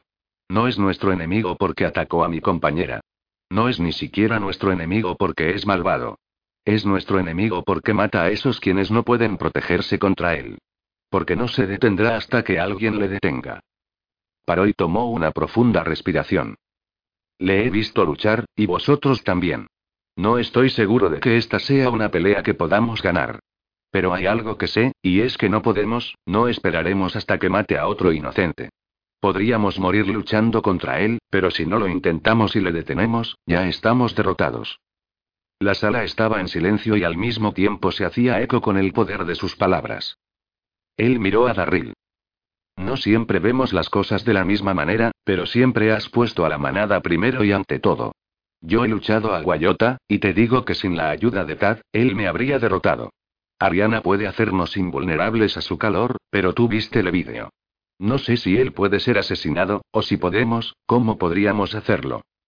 He hablado con Bran, y si fallamos aquí esta noche, entonces enviará a Charles. Pero Guayota invadió mi territorio. Esta es mi lucha. Deberías saber también que Ariana me dijo lo que podía y no podía hacer, y he tenido tiempo para pensar. Darryl, necesito que protejas a la manada si esta lucha no termina bien. Él miró alrededor a toda la sala, y nosotros estábamos en silencio, incluso Lucía, Jesse, y Tristy, quien no era de la manada, incluso Darryl, quien quería protestar. Estábamos en silencio porque él quería que lo hiciéramos, y él era el alfa. Sus ojos se detuvieron en los míos, y si había dolor en ellos, creo que solo era nuestro vínculo de emparejamiento el que me lo dejó ver. Él no creía que fuera a sobrevivir a esto o habría llevado a Darryl con él. Llevaré al caminante Gary Dog, quien trae una profecía que dice que debe ir, dijo Adam en el silencio. Entonces yo mismo. El resto de vosotros sois voluntarios. Sentiros libres de decir no porque la estimación que Ariana me dio era de seis lobos. Si preferís no morir esta noche, o preferís esperar hasta otra noche, no hay remordimiento. Warren, Warren pronunció su sí, jefe sin dudarlo. Los lobos movieron y comenzaron a aullar. Emergiendo de gargantas humanas, no era tan puro o soportable como si hubiera salido de los lobos, pero la emoción era la misma. Había respeto y una celebración por su valentía en aceptación y en honor por ser elegido para luchar al lado de su alfa. Eso tomó a Warren completamente por sorpresa. Él agarró la mano de Kyle y la sujetó cuando sus ojos brillaron con lágrimas que amenazaron por derramarse. Warren había pasado la mayoría de su muy larga vida solo, cuando los lobos estaba predestinado a vivir en manadas. Le había conocido por primera vez mientras estaba trabajando en una gasolinera cerca de aquí. Le había presentado a Adam con quien estaba resentida en ese momento pero no podía evitar respetar. Como Gary había dicho, Adam era lo que un alfa debería ser, y yo lo había sabido. Adam había dado la bienvenida a Warren en la manada, pero la manada le había tomado con sentimientos mezclados. Su apoyo le decía que no había sentimientos mezclados. No en este momento. Cuando el aullido decayó, Adam dijo. Onei. Hubo otro revuelo en la manada. Esta vez era más sorpresa que aprobación. Las mujeres no luchaban, no en las manadas tradicionales. Onei ahora estaba sin compañero, lo cual la debería haber dejado su rango en lo más bajo de la manada, incluso por debajo de Zack, nuestro nuevo sumiso.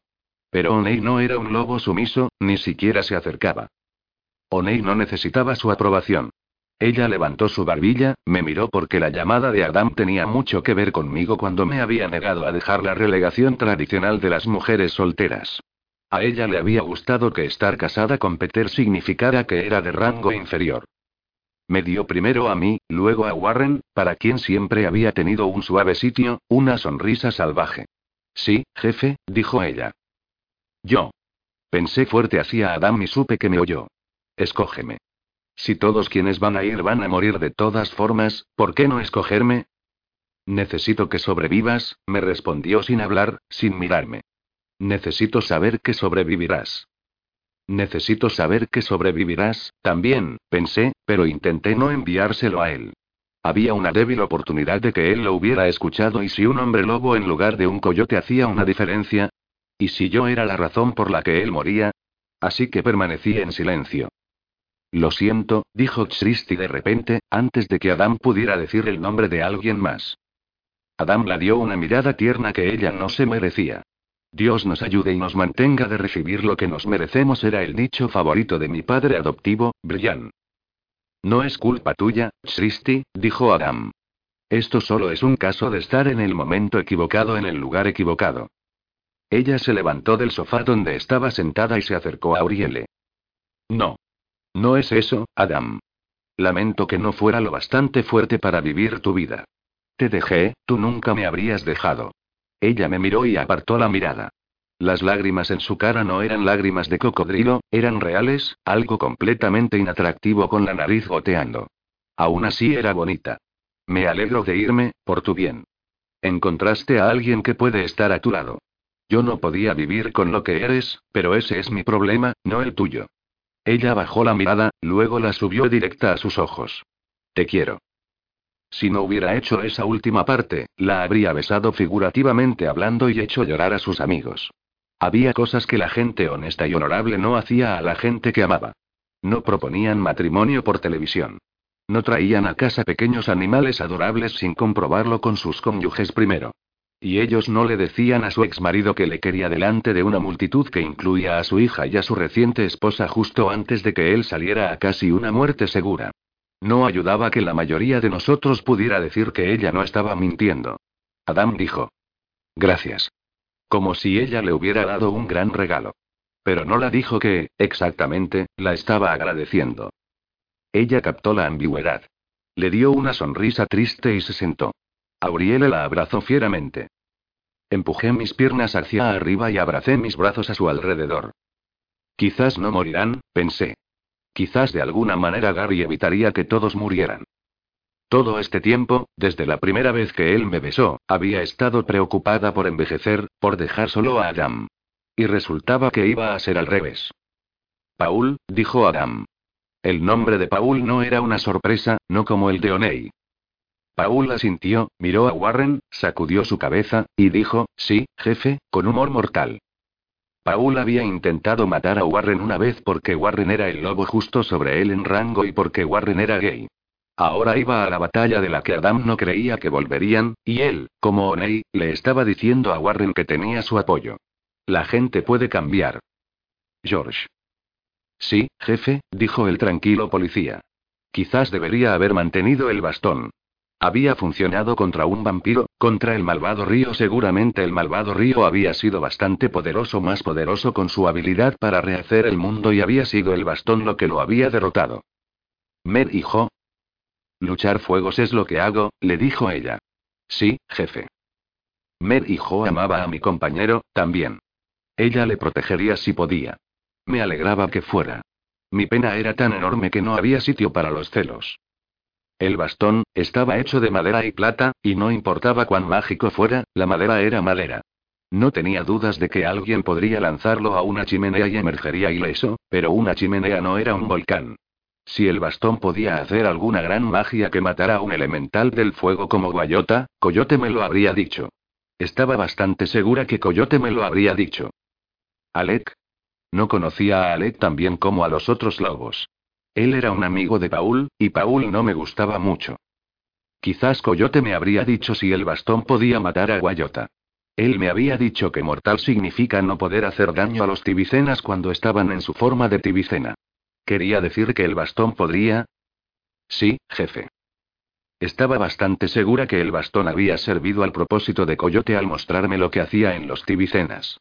Si hubiera sido efectivo contra ellos, él me lo habría dicho o insinuado en algún tipo de acertijo en el que aún estaría resolviendo cuando uno de los tibicenas me matara.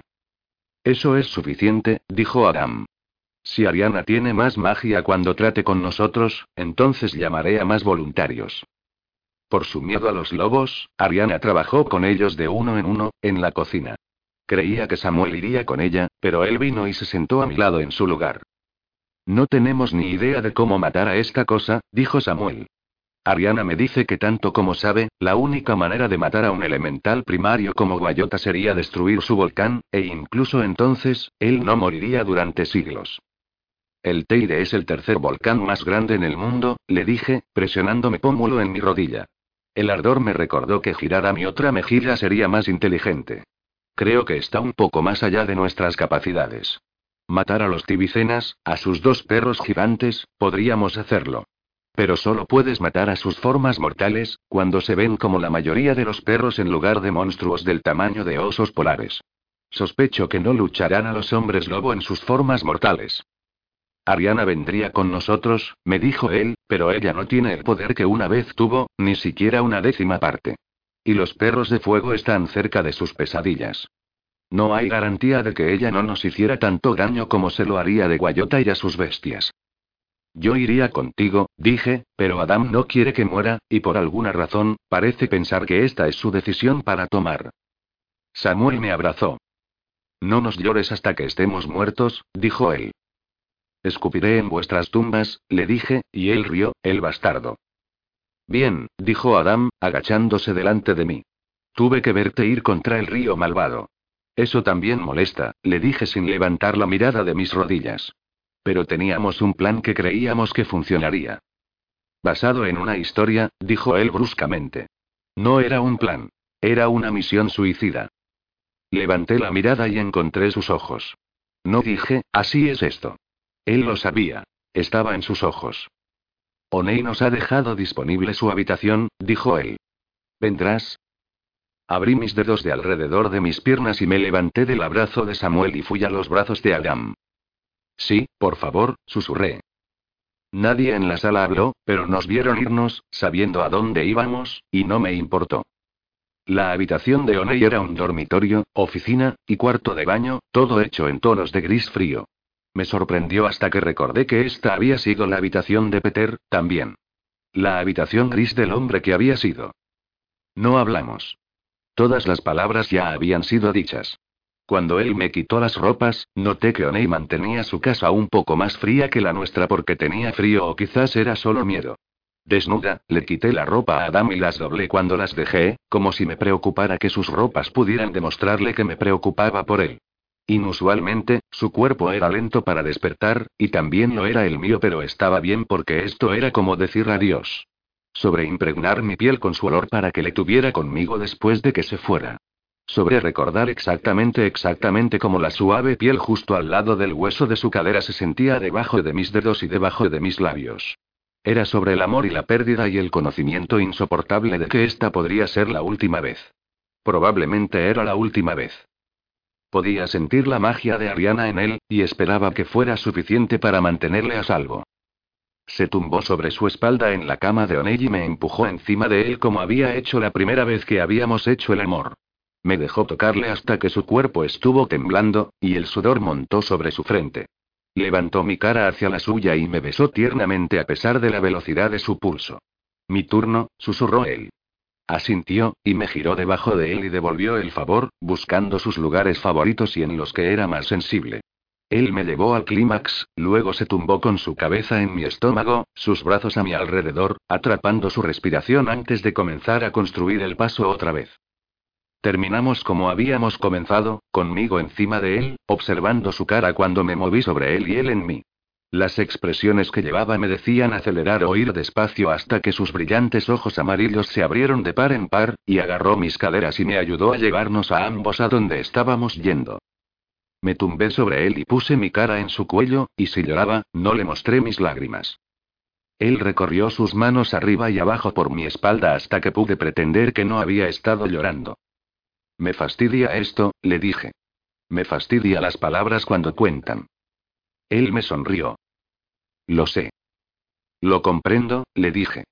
Comprendo por qué tienes que ir y por qué yo tengo que quedarme. Creo que estás haciendo lo correcto, lo único que puedes hacer. Desearía, mi estómago dolió y habría sido amable sacarme de mi miseria, pero no iba a compartir eso con Adam. Lo sé, dijo él. Se supone que no tendríamos esto, le dije. También lo sé, dijo él, su voz tierna. Deberías saber que no puedes esconder las cosas de mí. Bien, dije, mi voz fiera. Bien. Entonces ya lo sabes, sabes que te quiero. Nos duchamos el sudor de nuestros cuerpos en la ducha de Onei, sin palabras. Sus manos estaban calientes, y fue paciente con mi necesidad de tocar y tocar. Deseaba en vano que este momento durara para siempre, pero eventualmente él apagó el agua y nos vestimos. Willis me pidió que llamara a la policía si tú averiguabas dónde estaba Juan Flores, dije, sacudiendo un peine a través de mi pelo. Adam tomó el peine y asumió el trabajo. Su toque era gentil y lento, como si hubiera todo el tiempo del mundo en hacer el trabajo apropiadamente. Como si el pelo desenredado importara. Lo hizo, dijo Adam. Y vi suficiente carne de cañón para una vida. Él vio que me encogía y paró en su peinado para besarme. Ninguno de nosotros habló hasta que él dejó el peine a un lado. Te quiero, le dije tiernamente. Y si no vuelves, escupiré en tu tumba. Él sonrió, pero no lo suficiente para sacar su hoyuelo. Sé que lo haces, y sé que lo harás. Mercedes Atena Thompson Outman, si no te lo he dicho, deberías saber que trajiste alegría a mi vida cuando creía que no había quedado júbilo en el mundo. No lo hago, dije, las lágrimas derramándose cuando frenéticamente las restregué. No digas cosas así cuando voy a tener que salir ahí y enfrentarme a todos ellos. No me hagas llorar. Otra vez. Él sonrió, esta vez con hoyuelo, y limpió mi cara con la camisa que no se había puesto aún. Eres fuerte, tratarás con ello, dijo él. Y al menos no te dejé una carta. Cualquier pelea de la que sobrevives es una lucha bien peleada, dijo Gary. Dicho esto, podría pasearme escaleras arriba y ver de lo que estoy huyendo. Hubo una leve amargura en su tono, y O'Neill lo miró.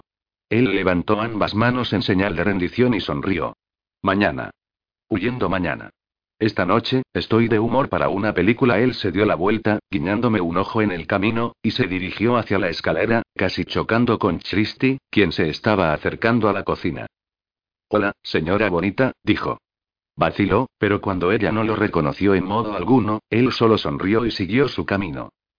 Christy fue derecha hacia Adam como si el resto de nosotros no estuviéramos allí. Esto es culpa tuya, dijo con saña.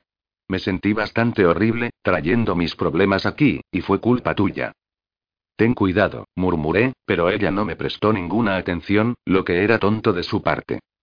Debería haberlo sabido cuando Troy fue asesinado. Me llevó un segundo averiguar quién era Troy, nunca había oído el nombre de su novio, el que había sido asesinado. La única vez que los cuerpos comienzan a aparecer a mi alrededor es cuando hay hombres lobo involucrados, continuó. Juan Flores no es un hombre lobo, dije, pero de nuevo hablé en voz baja, y no pareció haberme escuchado. Adam no dijo nada. Tomó una respiración profunda y solo aceptó lo que ella dijo. Era la primera vez que había visto una verdadera pelea entre ellos. Verlo mientras ella arrojaba sobre él la culpa de todo, me hizo darme cuenta de que él disfrutaba de nuestras peleas casi tanto como yo. Cuando peleábamos, él rugía y acechaba y se defendía. No dejaba que su cara se pusiera en blanco y esperaba a ser golpeado de nuevo. Estar dispuesto a aceptar la responsabilidad por el bienestar de los demás era parte de ser alfa, parte de lo que era Adam, y ella era muy, muy buena usando eso contra él. Las lágrimas se filtraron artísticamente por su rostro. Lo intenté. Lo intenté, luego tuve que correr. Pero no puedo alejarme de ti, no puedo alejarme de los monstruos. Ellos me siguen a donde quiera que voy, y es culpa tuya.